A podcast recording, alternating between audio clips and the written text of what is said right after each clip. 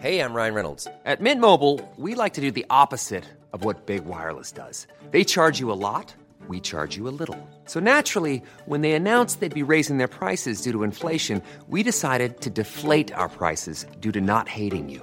That's right. We're cutting the price of Mint Unlimited from $30 a month to just $15 a month. Give it a try at mintmobile.com slash switch. $45 upfront for three months plus taxes and fees. Promo rate for new customers for limited time. Unlimited more than 40 gigabytes per month. Slows. Full terms at mintmobile.com.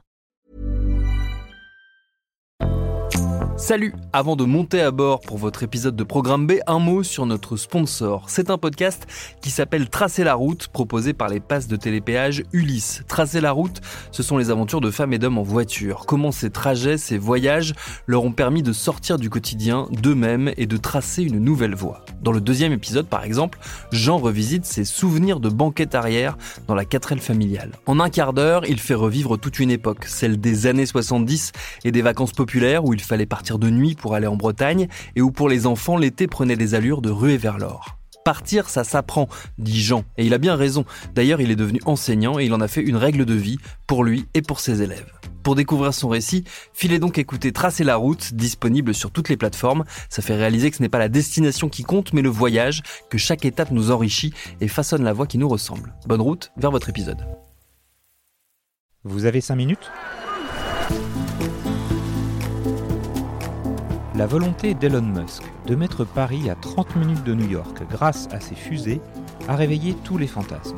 Pourtant, quand on y regarde de près, cette promesse est plus complexe et surtout peu écologique et peu adaptée à nos besoins réels. Éric Vidalinck, spécialiste des questions énergétiques, pose un regard méfiant sur les annonces du milliardaire américain. Éric Vidalinck, bonjour. Bonjour. Elon Musk veut relier les grandes villes de notre planète à 30 minutes les unes des autres.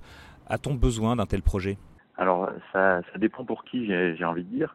Euh, parce que souvent, quand on parle de, de trajet d'une demi-heure ou d'une heure, on pense à des déplacements quotidiens, des domiciles travail.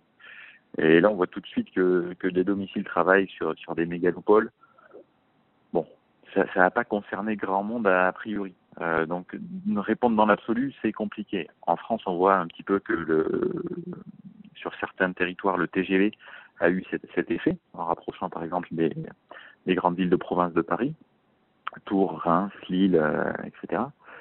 Euh, mais pousser plus loin et essayer de penser l'intérêt de relier des grandes mégalopoles à une demi-heure, on peut être, euh, on peut être plus, plus sceptique sur, sur l'intérêt. Il y a eu une vidéo de démonstration qui a été mise sur euh, Internet il y a quelques jours. Est-ce que vous avez vu cette vidéo? Est-ce que qu'est-ce que qu'est-ce qu'elle vous a inspiré?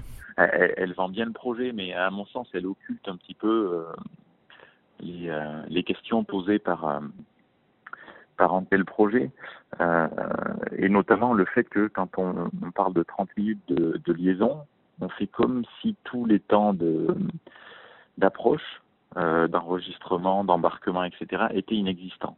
Or, c'est bien ce qui est aujourd'hui, par exemple, quand on parle de, du mode qui se rapprocherait le, qui se rapprocherait le plus de ça, de l'aérien, c'est bien ce qui est structurant aujourd'hui. Quand vous prenez l'avion, ne serait-ce que vous pour vous déplacer en Europe, le plus de temps que vous consommez, c'est pour aller à l'aéroport, pour vous enregistrer, pour attendre. Tout, tout des temps subis en fait, mais le temps dans, dans le mode en tant que tel devient euh, devient réduit. Et là, c'est un peu la même chose. Le temps dans le mode devrait être extrêmement réduit, puisque si on met 30 minutes pour faire New York-Paris, effectivement, c'est très court.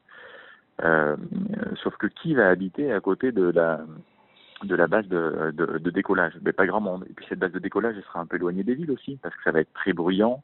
Euh, il y aura plein de contraintes physiques liées à ce, à ce décollage, à ces atterrissages. Donc on ne sera pas du tout au cœur des villes, on sera encore plus loin que les gares, euh, les gares TGV mises euh, à l'extérieur des villes.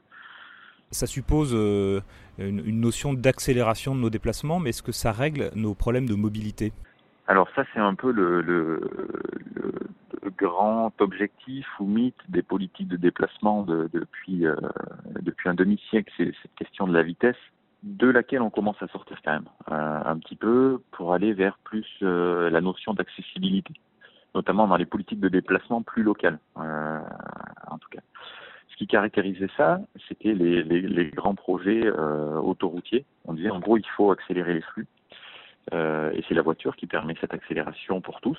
Et elle l'a plutôt bien permis jusqu'à il y a quelques années où on, voit qu'autour des grandes métropoles françaises, par exemple, la congestion fait que cette promesse de la vitesse, en fait, elle est, elle est toujours inachevée. On court toujours après. puisque la vitesse pour tous en même temps, ça ne marche pas. Et ça, c'est vraiment le, point, le point crucial en fait. La, vitesse, ça peut fonctionner que si ça reste euh, l'apanage et le privilège de quelques-uns. Et, c'est une, contradiction, une tension fondamentale dans ces projets, à mon sens, c'est de les vendre comme des projets de, démocratisation de la vitesse, alors que ça ne peut fonctionner que si ça concerne quelques personnes.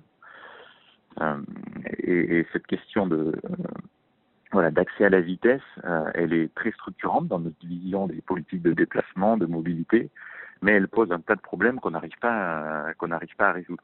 Et avec des modes comme cela, que ce soit la, la fusée DFR, que ce soit l'hyperloop, euh, ça va être encore moins le cas puisque ces modes-là, ils ont des débits significativement inférieurs aux modes de transport qu'on connaît aujourd'hui, que ce soit l'aérien ou que ce soit le TGV.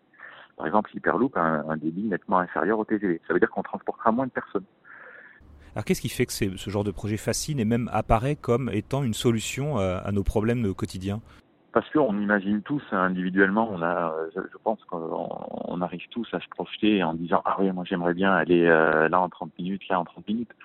Euh, mais toute la difficulté des problématiques de mobilité, c'est justement de passer de ces, enfin de manière générale des politiques publiques, c'est de passer de cet intérêt individuel qu'on arrive facilement à percevoir à un intérêt collectif. C'est à quel moment le passage de, de, l'intérêt individuel à l'intérêt collectif euh, se fait et à quel moment ça ne marche pas si on passe des effets de seuil. Euh, là, par exemple, c'est euh, c'est le cas. On ne peut pas tous se déplacer très vite en même temps. Ça pose évidemment des problèmes de, de, de congestion qu'on expérimente là où c'est le plus fort aujourd'hui, c'est évidemment sur sur la voiture, mais on le voit sinon sur sur le train, sur les avions pendant les, les grands week-ends, les périodes de départ pourquoi les prix flambent, pourquoi les aéroports sont saturés, parce que tout le monde veut se déplacer en même temps. Et est-ce que euh, ces modes de transport, que ce soit la fusée ou le, ou le, ou le train Hyperloop, est-ce que ce sont des projets qui peuvent avoir un label écologique? Alors, un petit peu comme sur les questions euh, économiques ou, ou d'accès à ce mode-là, c'est difficile de répondre définitivement avec les éléments qui sont posés aujourd'hui. D'un côté, il y a des éléments techniques qui permettraient de penser sur l'hyperloop, par exemple oui, ça va être plus vertueux en termes de consommation énergétique, euh, parce qu'on va être dans une infrastructure qui est sous vide d'air, donc on aura moins de frottement, on aura moins de résistance à l'air. De notre côté, on a la très grande vitesse, euh, qui est extrêmement consommatrice d'énergie. Euh, les données de consommation énergétique du mode, en comparaison aux autres, moi qui ai, travaillé un petit peu sur ces questions-là de consommation énergétique des différents modes de transport, je, je les, les comprends pas. Donc, aujourd'hui, un petit peu comme sur la question économique, ça reste une équation non résolue pour moi, en tout cas sur l'hyperloop. Euh, après, si on regarde plus particulièrement la, la, la BFR, la fusée, je ne vois pas là comment, euh, avec un mode de ce type-là, on peut avoir un intérêt énergétique et écologique et environnemental. Là, on va être dans quelque chose qui est vraiment une débauche d'énergie. Euh, et, du coup, avec un, un, ensemble d'impacts environnementaux euh, probablement très significatifs. Mais pour le moment, on, on, doit un peu faire des hypothèses parce que les, les éléments mis à disposition ne sont pas forcément très, très explicites sur ce volet-là. Très bien. Eh bien, je vous remercie beaucoup. Au revoir.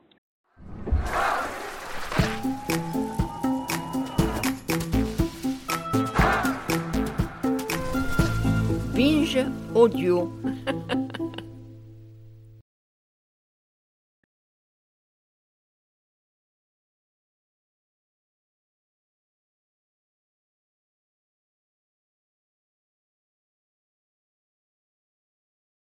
Paris Hilton, Alizé, Justin Bieber, Samina Seri, Geneviève de Fontenay.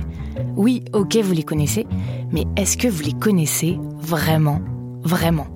Bien souvent, on croit savoir deux, trois trucs sur ces personnes, mais en fait, leurs histoires sont bien plus complexes qu'on veut bien nous faire croire. Avec des vies faites de drames, de traversées du désert, de peine et même de trahison. Oui, même de trahison. Tout ça, vous le découvrirez en écoutant Connaissez-vous l'histoire sur toutes les plateformes.